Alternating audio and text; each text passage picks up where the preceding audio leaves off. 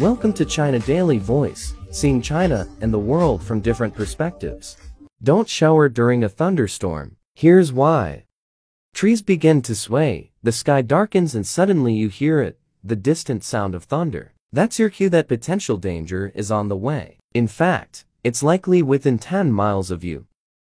Don't ignore that sound, because where there is thunder there is lightning, and lightning can kill or maim in ways you would least expect it. That includes when you are in the shower, tub or even washing dishes.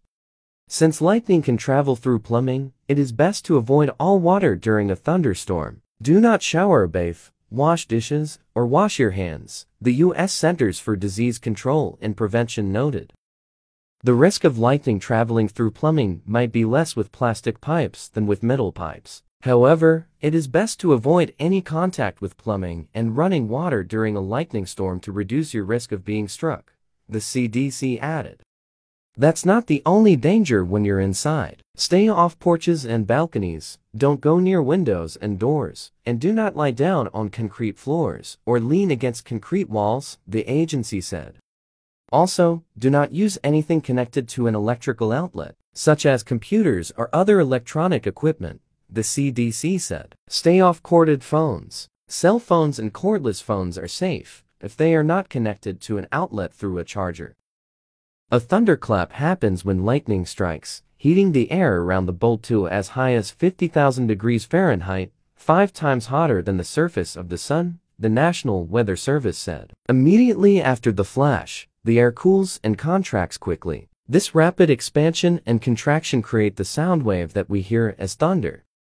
Lightning can kill in many ways. A direct strike is most often fatal, the CDC said, but injuries such as blunt trauma, skin lesions and burns as well as brain, muscle and eye injuries can occur from touching a car or metal object struck by lightning. The current can also travel through the ground, bounce off a person or object, or even stream up from objects near the ground.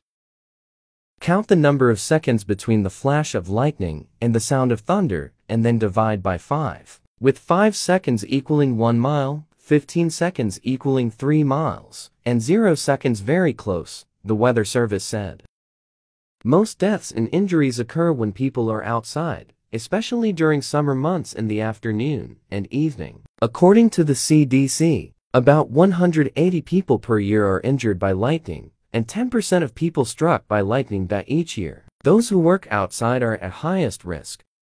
If you are caught outside, do not lie on the ground. Lightning causes electric currents along the top of the ground that can be deadly more than 100 feet away. Get inside a safe location. No place outside is safe, the CDC said.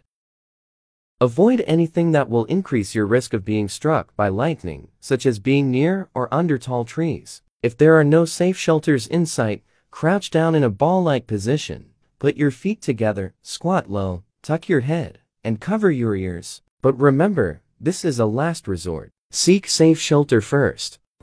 That's all for today. For more news and analysis, buy the paper. Until next time.